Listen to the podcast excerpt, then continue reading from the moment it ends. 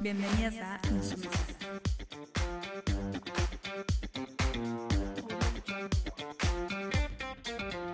Buenas para todos, ¿cómo están? Eh, mi nombre es Giovanna, eh, pertenezco a la, revista Livit. Bueno, yo soy Jenny, eh, estudié Bellas Artes ahí en Nudelar y hago las algunas de las ilustraciones de Lilith. Eh, yo soy Giselle, eh, también estoy, soy parte del grupo, estoy en la parte como de redacción y de diseño y eso. Empezamos ahí a, a juntarnos para hablar un poco sobre las mujeres y disidencias en el arte, así que medio como que por ahí surgió la revista y nos extendemos a, a estas charlas, a estos conversatorios. Por ahora somos nosotras tres, que es una parte de, la de las integrantes de la revista, pero son bastante más. Bueno, comenzamos entonces. Hoy estábamos hablando ahí con, con Jenny antes que le comentaba que había encontrado como algunos datos con cuestiones de, de los museos y eso, donde había con porcentajes bastante mayores de- en comparación entre hombres y mujeres en, en los del Prado, en el Reina Sofía y eso, y como que las diferencias son bastante potentes. Y después me colgué con otros datos de, por ejemplo, de, de los premios Oscar, que en, en la historia de los premios, desde el 1929 que, que están, eh, recién en el 2010 se le otorgó el premio a mejor directora a una, o sea, a una mujer, ¿no? Es como que pasaron un montón de años para que una mujer pudiera tener el premio a mejor directora, es tremendo. Y después en los Prix, que estos de que son los de arquitectura, que también es como un premio re importante, que también tienen una data de bastantes años, recién en el 2004 una mujer, o sea, por individual, eh, obtuvo ese premio que fue Zaha Hadid. Como que e- esos datos son como medios introductorios y mm, nos podrían poner como un, poco en, marco de, de cómo las mujeres y, las disidencias ni hablar eh, han estado como bastante relegadas, invisibilizadas en, toda la cuestión artística, ¿no? Yo ahora tiré tipo cine y arquitectura, pero, o sea, se dan un montón de disciplinas, ¿no? Claramente. Sí, sin duda que sí, en, en varias, en varias, varias disciplinas. Eh, bueno, lo podemos ver cuando estamos haciendo la, la revista también, ¿no? Que en, en varias de las orientaciones que elegimos, eh, los premios se dan a conocer eh, en el último tiempo, ¿no? O, sea, los grandes premios, por decirlo de una manera, esos que, como que los que se anhela un poco a llegar, por decirlo de alguna manera, eh, recién en, el último, en los últimos años se empezaron a, a dar a las mujeres y venimos con una gran historia de, de mujeres artistas, o sea, es bastante, para mí, ojo, bastante lamentable, ¿no? Eh, hay que ver también de dónde nos tomamos con esos premios, ¿no? Cada uno va a tener la opinión de, de, esos premios y demás, pero, pero creo que, que al ojo de, del mundo eh, es como que está, el hombre por muchos años eh, obtuvo ese lugar de decir, bueno, eh, los hombres obtienen los grandes premios, bueno, las mujeres van, van ahí medio que corriendo de atrás y la verdad que da para debatir demasiado, chicas. No sé, Jenny, si vos querías decir algo. No, sí, eso, que como que el hombre siempre se, se encargó de manejar todo y reprimiendo a la mujer más que nada. Y la mujer sola por su propia cuenta va saliendo y abriéndose camino para, para poder formar parte y tomar decisiones de una forma más activa y no quedarse ahí encerrada en su casa. Como, y sí, como, como mostraban los hombres que debía de ser en realidad. Y de a poco se va saliendo, pero falta mucho camino por recorrer todavía. Sí, salado.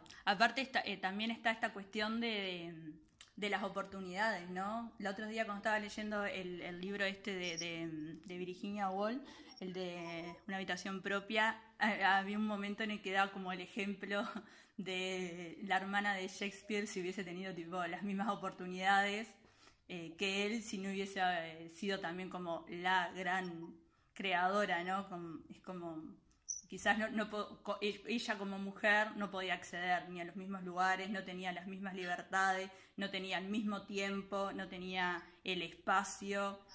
Es como que ya de por sí eh, eh, el, poder acceder desde el momento en que te lanzas, digamos, pensando en, sigue pasando obvio, ¿no? Pero si nos vamos bastantes eh, años atrás, digamos, en, en todas la- la- las limitantes que tenían las mujeres para al menos intentar acercarse a algunas de las disciplinas artísticas, ¿no? Es como estaban encargadas de tantas cosas y, no tenían ese tiempo para ellas que es casi como si bien algunas lo hacían, obvio, ¿no? claramente en las clases más altas, ¿no? Porque en las clases más bajas imposible. Sí, y en las clases más altas como, como si era por pasatiempo, pero no sé si por como profesión, me parece. Bueno, la, la, en, pila de textos eh, antiguos estaban todas, había una gran parte que estaba con seudónimos. Ni siquiera podían poner su nombre verdadero.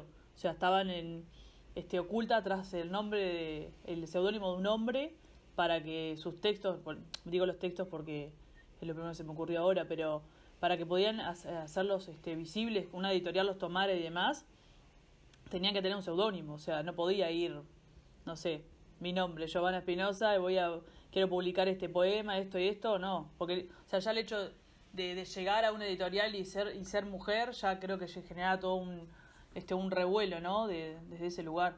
El anónimo, claro, sin duda, sí, sí, otro también. Que también, que da mucho para pensar, ¿no? Anónimo, o sea, y de anónimo nada, hay una persona, una mujer que hizo, y hay textos bellísimos que están ocultos en un anonimato que ni siquiera ahora nos podemos, nos podemos enterar de quiénes son, o sea, siguen en el anonimato, quedan ahí, a veces, bueno, estaba rebuscando un poco, se llega que, fue algún artista que hoy llegamos a conocer, pero ese anonimato es, es tremendo, es. Sí, está cerrado. La obra esta, bueno, en esto del anonimato o, de utilizar el nombre del varón, el caso de este famoso de mm, Mary Jane, Mary Jane es, ¿no? La, la hija de Wollstonecraft, nunca sé cómo se pronuncia, la que hizo Frankenstein. Claro, esa también es como un caso súper emblemático. Es. En la escultura también está Camille Claudel, que firmaba creo que las mejores piezas de Rodin las hizo ella y pero la firma es de él porque ella trabajaba en su taller para poder tener la firma, para poder exponer sus obras, porque no nadie la iba a reconocer como buena escultora si no tenía una firma de hombre, digamos, de varón. Claro, la, la desvalorización total simplemente por, por tu género, por tu sexo, o sea, es tremendo. Claro, sin, sin ver más allá, ¿no? Solamente por eso porque no, no hay otra justificación. El simple hecho de ser mujer es fuerte. No, y después está, están, eh, o sea, si pensás en la literatura, también está esta cuestión de que supongo que es como una de las cosas que quizás más eh, accesibles, podría ser la palabra, como que era más fácil que, pudieran volcar y hacerse un tiempo, digamos, para escribir. Y en eso está también la cuestión esta como de, de los poemas y la carta, como esas cosas más accesibles eh, a los tiempos y a las condiciones de la mujer, digamos, pensando en, esas primeras escrituras y demás, ¿no? Y, cómo también estaban condicionadas en cuanto a temas. La otra vez estaba leyendo esto de, el famoso trío de Mistral, Ibarburu y, y Storni, de, cómo en, su época estaban bastante condicionadas, digamos, según por ser mujer, en, el tipo de temáticas que, abordaban, esto de la naturaleza, el amor romántico, eh, la maternidad. Como que ahí también hay, hay una limitación en cuanto a expresión artística, digamos, ¿no? Porque es como, bueno, vos te, te damos la oportunidad para, pero trata de mantenerte dentro de estos eh, parámetros, digamos, ¿no? Y ahí a veces a ellas se las considera, no feminista tal vez que es demasiado, ¿no? Pero hay como una cuestión como transgresora de, de cómo cada una da un pasito más, ¿no? Y Barburu con la cuestión como del deseo y la belleza y la juventud, esa cosa como un poco más quizás erótica para su tiempo. No sé, Mistral con su beta social y la importancia de la educación para las mujeres y toda esta cuestión, ¿no? Ahí hay como, no sé, como un correrse de, bueno, hasta acá podés, bueno, como que dieron un pasito más considerando la época en la que estaban. Igual también un poco eso creo que es en los lugares donde se podían mover, ¿no?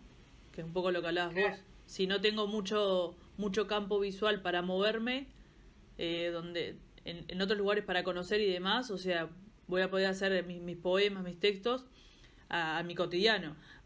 Hay muchos textos que son de, la cotidianidad y son muchos eh, biografías en realidad porque está el, día a día para, para las mujeres era difícil. Entonces ahí ya genera un, un texto. Ese, esa, hablo un poco de, la, de las clases más bajas y también un poco de, la, de las altas, porque más allá que, que estén en las clases altas, eh, obviamente no, son mujeres y estaban totalmente condicionadas, ¿no? O sea, eh, quédate en casa, ahí, los niños, y, y, bueno, no te muevas mucho más porque tampoco me des mala imagen en, el, en la clase más alta, ¿no?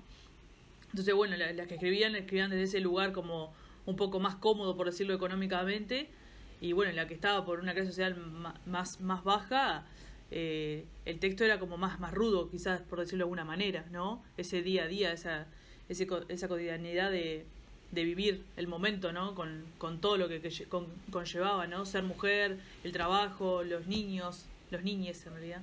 Eh, difícil, difícil, difícil. Además de, de ser medio complicado para, para el artista, también me parece que era porque las obras tenían que estar dirigidas para el varón, no porque eran los espectadores, eran los que podían consumir esas cosas, eran los hombres. Las mujeres tampoco se les permitía ni ir a un museo, capaz que leer un poco sí, pero no sé hasta dónde, porque tampoco sé a qué edad o en qué época es que realmente las mujeres pudieron tener acceso a la educación posta como para, no sé, tener más conocimiento de literatura, poder interesarse un poco más por, por ir a un museo, por, no sé, en general. Sí, sí, totalmente. Es como que es de los hombres para los hombres, desde la visión del hombre, como todo a través de ellos.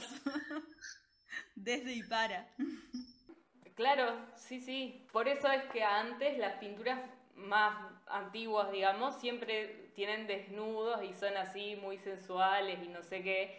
Y cuando la mujer empezó a meter mano y a agarrar los pinceles y a entrar a pintar, e intentó un poco cambiar eso. Y por ahí, em, la más nueva, yo que sé, Frida Kahlo o, y esas de esa época, pintaban autorretratos y siempre se pintaban como mirando hacia el espectador, como desafiándolo un poco, como, o sea, sí, yo estoy acá y te estoy mirando y bueno, manejate. Y también formo parte de este mundo. Sí, sí, totalmente. Está como eso de, de, mm, de ubicar a la mujer como, como musa, ¿no? Como lugar de la mujer era musa u objeto. y, y desde ahí, bueno, era, formaba parte del arte, ¿no? Como la musa inspiradora de tal artista. Inclusive el otro día estaba viendo que eh, había como una especie de porcentaje en los desnudos artísticos que era como de un 70% de, de mujeres, ¿no? Cómo se, ha puesto como objeto el cuerpo de la mujer. Y después lo otro que me había llamado mucho la atención es que cuando las mujeres empiezan a, como a ser sujeto de arte, digamos, a ser ellas las que manifiestan su arte y demás, eh, cómo ponen el cuerpo, ¿no? Yo eh, sé un poco más de, de, las fotografías, pero eh, cuando empiezan a, surgir más, las, sobre todo desde los años 70 más o menos, este, como la cuestión más feminista en el arte, como las fotógrafas como más comprometidas, digamos, ponen su, ponen su cuerpo a disposición de su propia obra. Eso me parece tremendo. O sea, intervienen las performances y todas estas cuestiones. Es, como todo el tiempo haciendo referencias sobre su cuerpo, digamos, pero como una forma de, de evidenciar, evidenciar, problematizar este, la cuestión del cuerpo de la mujer, de, los roles de la mujer. Hay una obra de, una fotógrafa, que ahora no me estoy acordando el nombre, perdón, este, donde eh, se muestra ella, hay, hay una que es como súper emblemática, con un delantal en forma de cocina. Es como, está tremenda esa foto, no, me puedo acordar el nombre ahora, pero si la buscan ahí, seguro le salta el toque. Y es, es, como re fuerte esa imagen, o sea, un delantal con la forma de una cocina, es como, es tremenda. Quedé re impactada con esa. Bueno, y así un montón, ¿no? La cuestión de, del, del, deseo también es como algo represente. Y si te vas como a, a, los, a los varones, es como que lo trabajan, si bien seguramente puede que haya algunos, ¿no? Pero trabajan desde otro lado, inclusive son como pocos los que tal vez que Jenny ahí puede ayudarme un poco más, pero no sé, en las pinturas y eso, que, que se ponen ellos como a disposición de su propia obra, es como siempre el retrato de alguien o sobre alguien, ¿no? Sí hay, ha habido artistas que han hecho autorretratos, pero no por, creo que más porque, ay, sí, soy re importante, voy a dejar mis autorretratos para que la humanidad me conozca y me recuerde siempre. Pero no como problematizando nada, digamos. Solo para dejar su rostro ahí puesto. Sí, totalmente, totalmente. Y esto de la, de la visión de, de, de cómo se veían eh, los deseos y eso de la mujer. La, la pintora esta, em, Artemisia, ¿cómo es el, apellido? Artemisia Gentileschi.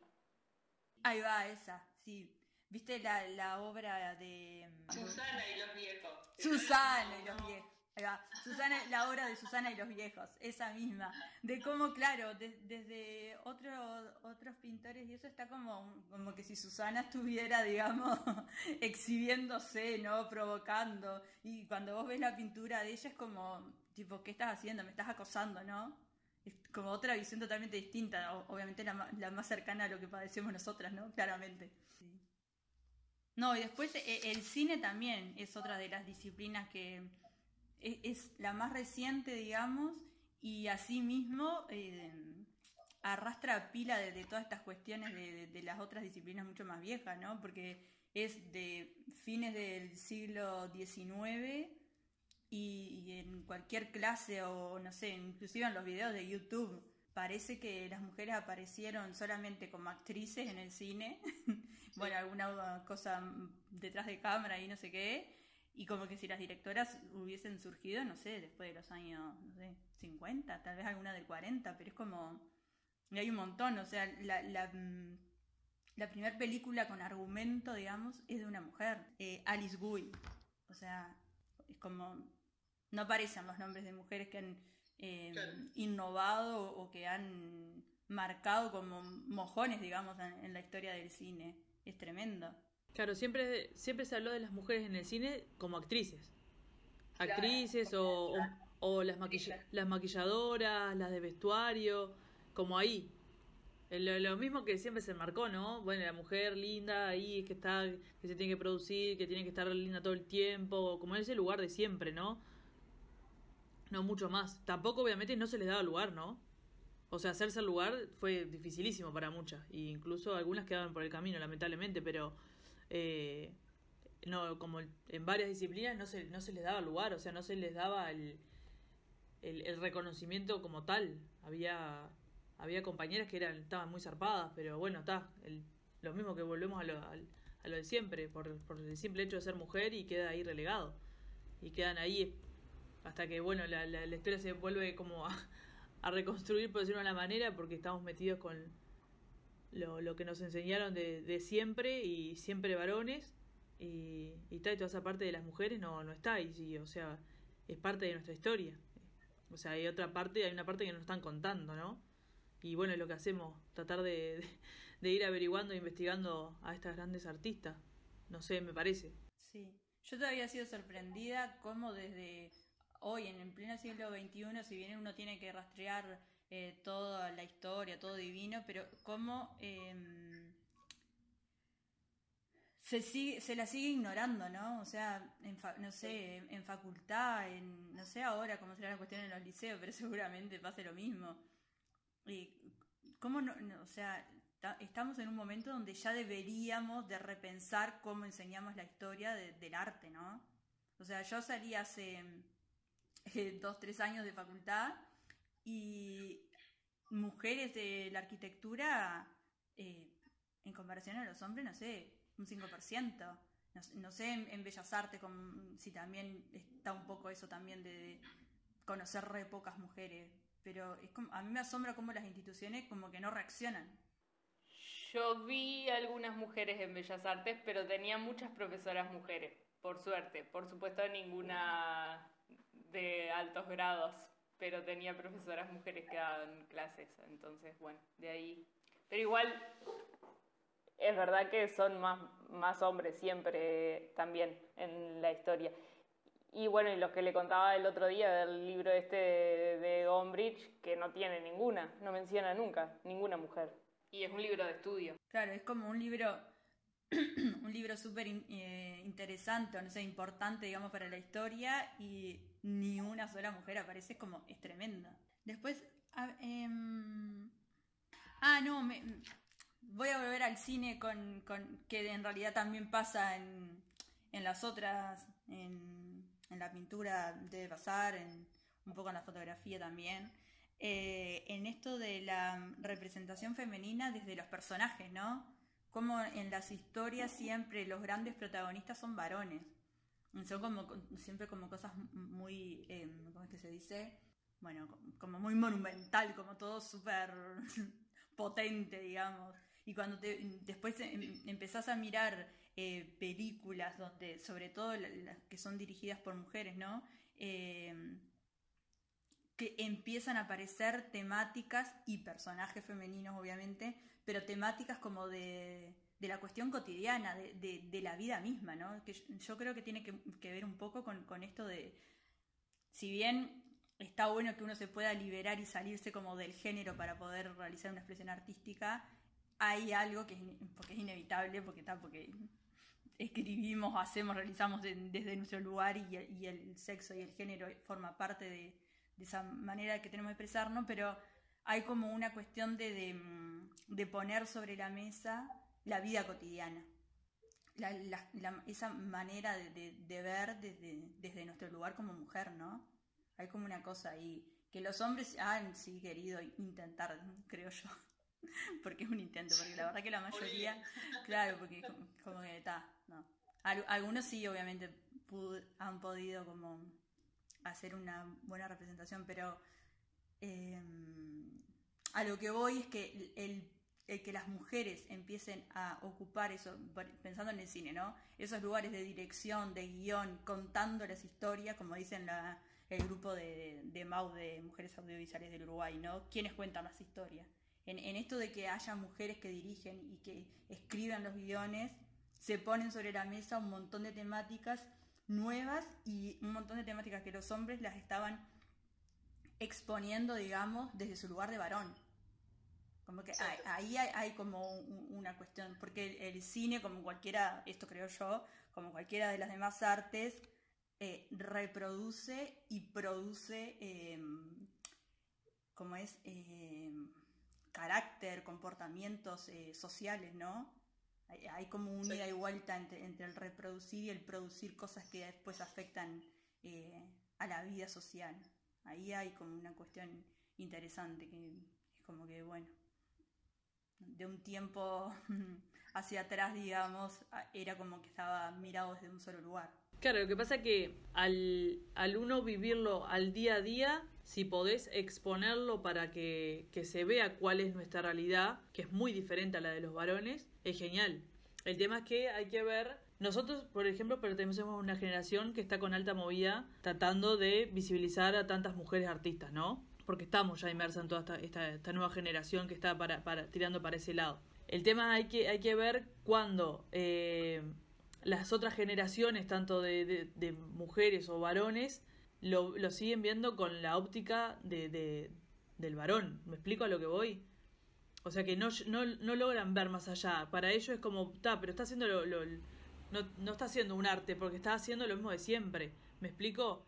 O sea, no pueden, no, no tienen la conciencia de que cuando se hace la representación en esas obras es para visibilizar que hay cosas que están funcionando mal. ¿Me explico a lo que voy? Eh, más o menos. Porque vos, en realidad, lo, cuando lo planteaste, dijiste que se hablaba un poco de la representación de lo que teníamos de la vivencia de cada uno. Una cosa así, ¿no? No, no, no, no, no. Yo lo que digo, estoy pensando en el cine, ¿no? cotidiano. Sí, sí, pero no.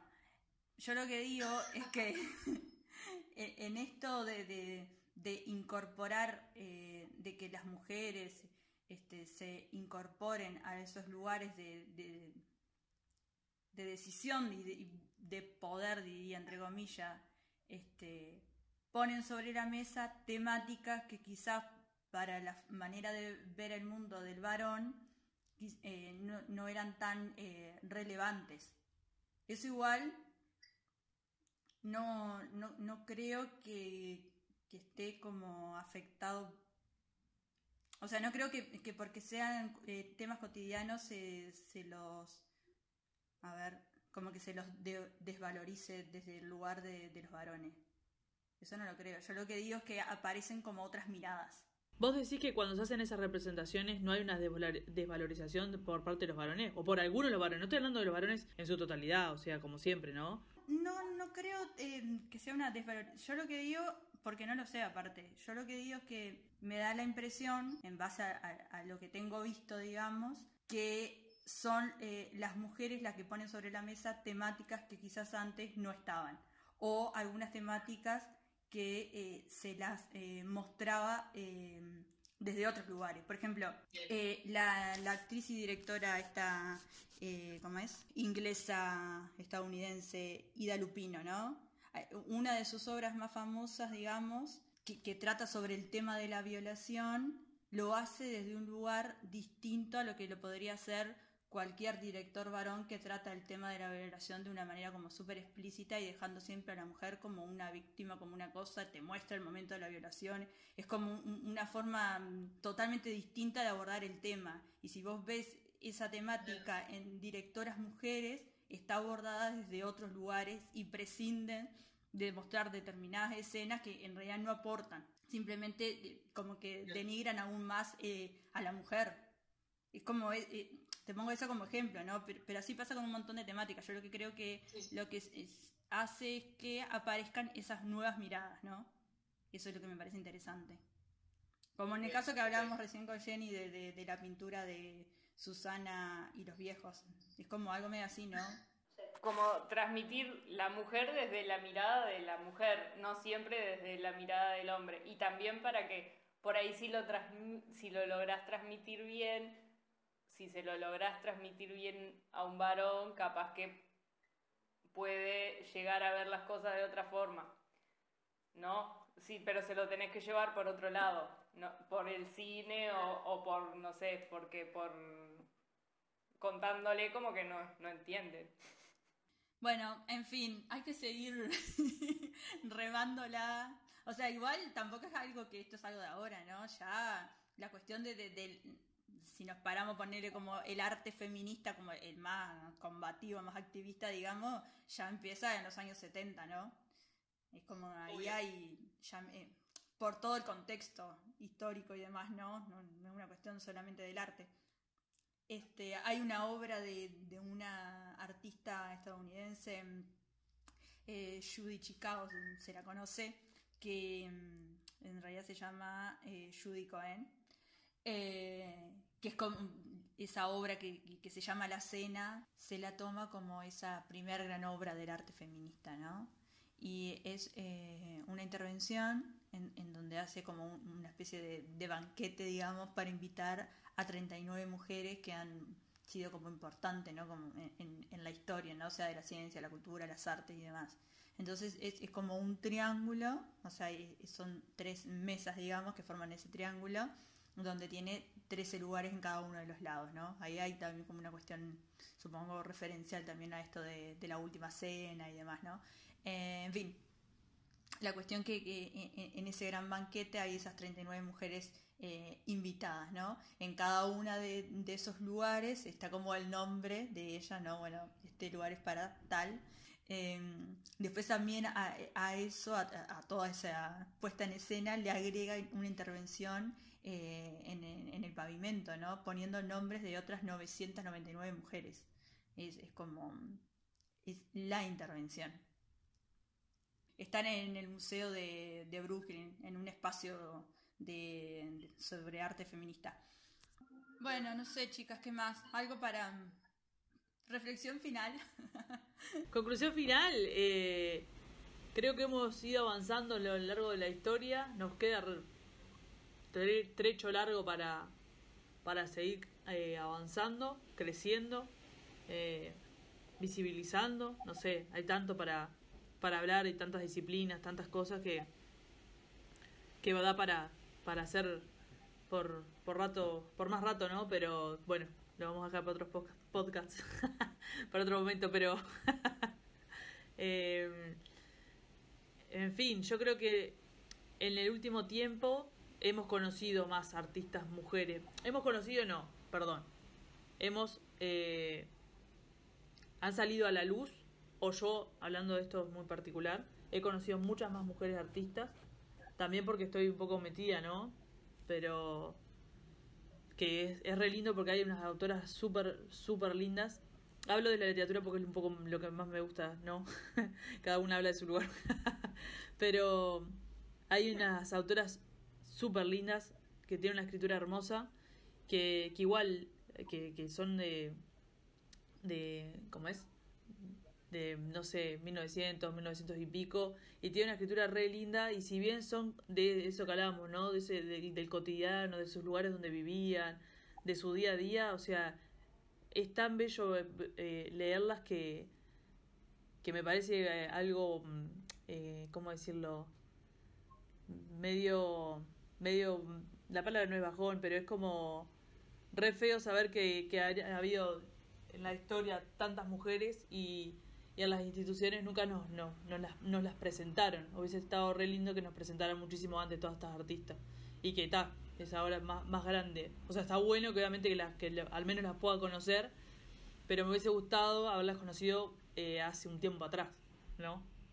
Cuando estudiaba, no sé, literatura, que estudié en, en el liceo varios autores y eran la gran mayoría varones. Me hubiese encantado tener un texto de una de una mujer y hacer una reflexión y hacer todo lo que hacíamos en, en, literatura o mismo en filosofía, no sé, en un montón de materias. Pero no, o sea, no. Porque me puse a, a pensar de nuevo, dije, bueno, tiene que haber algo. Algunas sí, pero son muy pocas, fueron muy pocas. La que más tengo presente es Juana, de Juana Ibarburú, pero... Está, pero hay muchísimas más que Juana Ibarburú. Sin menospreciar a Juana Ibarburú, no, no, que no se malentienda, pero... O sea, hay un montón de mujeres artistas que podían habernos enseñado. Así que bueno, hay que seguir construyendo la historia, rearmando, reconstruyendo y siguiendo. Sí, yo creo que también eso es un poco por, más allá de que hay muchas artistas y no sé qué, es por el quién transmite todo eso, ¿no? Que por lo general los que deciden qué enseñar y todo siguen siendo hombres. O sea, entonces también no solo alcanza con, con, con visualizar y reivindicar el arte femenino y, y, y visibilizar las artistas, sino que también hay que ver ahí con los puestos de poder qué es lo que está pasando, o con los directores de las instituciones, porque la mayoría siempre son hombres. Y bueno, y mismo también como en los museos, los directores y todo eso, tampoco, tampoco abundan las mujeres, la verdad. Y bueno, eso, que hay que ir por, por, las, por las dos partes, no, es, no alcanza con visualizar las artistas, hay que también visualizar que las mujeres no llegan a esos puestos que permiten abrirse un poco más a la hora de, no sé, de mostrar más obras de mujeres, capaz. Sí, totalmente de acuerdo. Sí, sí, porque eso pasa en la educación, donde los cargos más importantes los tienen los varones. Pasa, no sé, si pensás en, las cuestiones de, si te vas a los premios, en los jurados también, están integrados mayoritariamente por varones. Eh, es como que, no sé, los críticos también son más varones. Como que toda la cuestión como en torno a los lugares esos de, de tomas de decisiones y de poder. Claro. Yo tenía más profesoras mujeres que varones, pero los varones eran los que tomaban la posta, siempre eran los, los grados más altos. Entonces está. Y no es que no hubiese mujeres, porque había un montón. Y muy capacitadas. Sí, es que en pila de estudios, viste que se habla de esto de que las, las, mujeres somos mayoritariamente más capacitadas de los varones y sin embargo son los varones los que acceden a esos lugares de, de más eh, de más poder, de más prestigio, de, de más rango, digamos. Este, entonces ahí... Como ese poder de decisión. Claro, sí, sí, sí, total. Es como que está, hay que ayudar a la visibilización de, de, todas esas artistas y, y también hay que hay que em, empujar a que empieza a haber eh, más eh, equidad en cuanto a esos lugares de toma de decisiones, ¿no? Por eso también está esta cuestión de, de lo de la cuota femenina, ¿no? Que se le dice que, que abarca un montón de cosas, ¿no? Desde la cuestión política hasta el jurado de un concurso. Es como que, eh, si bien no es que te van a poner ahí porque sos mujer, porque, no sé, claramente tonto eso, pero es como un paso previo para que en algún momento deje suceder que existan estas diferencias tan grandes. O sea, vamos arriba, si estamos más capacitadas en muchos casos que los varones y siguen siendo ellos los que conquistan esos lugares, evidentemente hay un problema.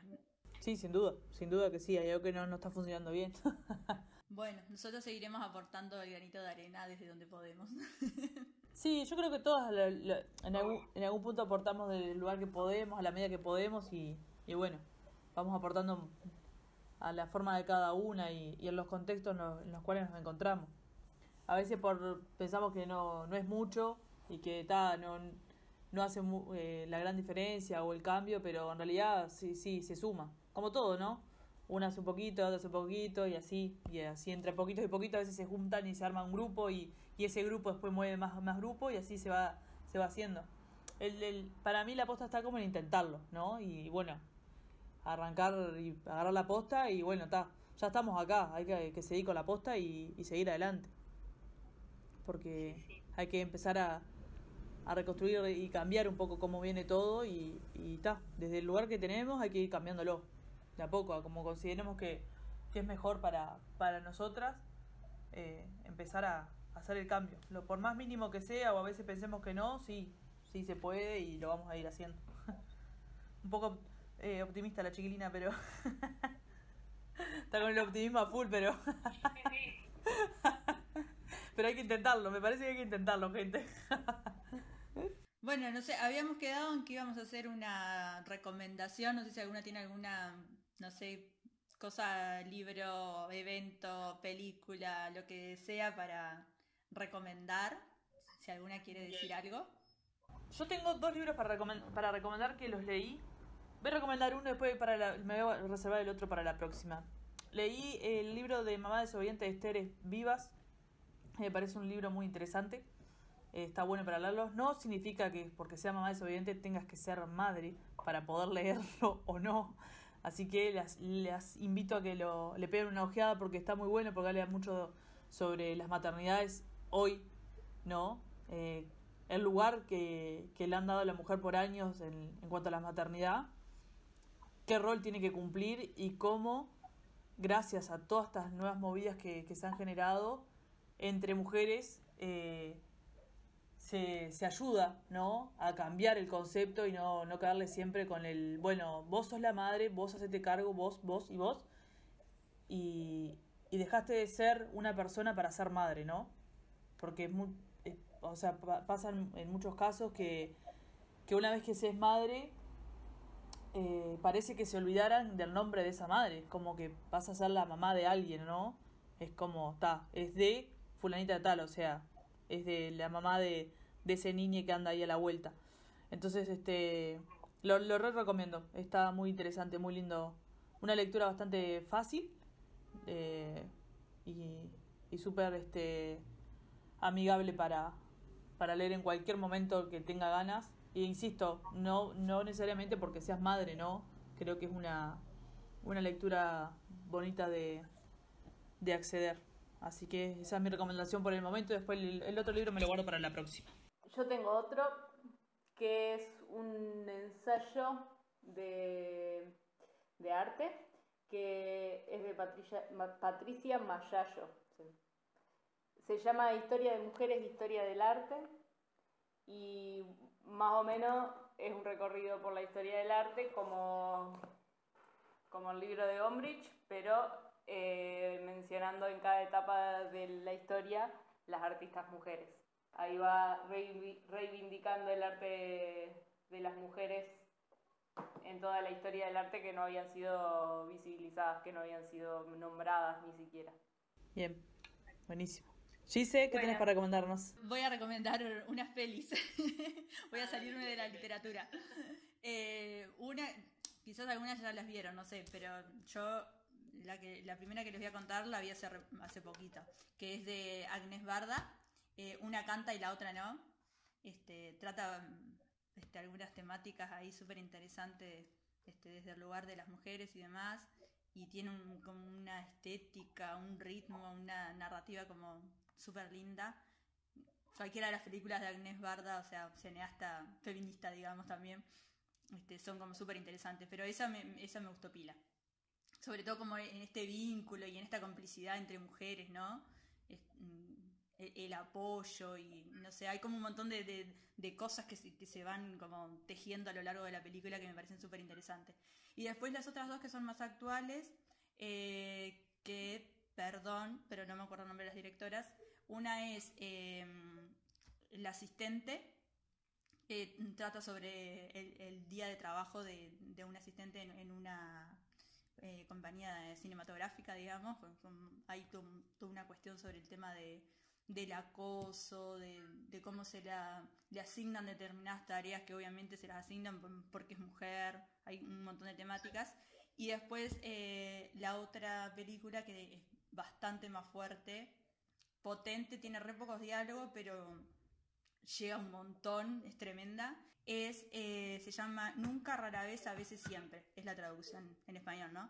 Que básicamente es eh, sobre la historia de una mujer bastante joven, adolescente, digamos, eh, que quiere abortar y en, en la ciudad en la que ella vive no está permitido el aborto, entonces, bueno, muestra como toda esa travesía, digamos, para llegar al lugar, poder concretar ese aborto, eh, el apoyo de una de, prima de ella, que es la que la acompaña como en todo ese viaje, y está repotente, las expresiones, hay escenas como muy, muy impactantes, así que van esas tres recomendaciones de cinematográficas. Obviamente las tres son de directoras, ¿no? Lo que pasa es que las dos últimas que les dije no me acuerdo los nombres, pero son re nuevas y las encuentran en cualquier plataforma. Eh, así que bueno, nos reencontramos dentro de muy poquito, chiques. Bueno, hasta la próxima. Hasta la próxima, nos vemos.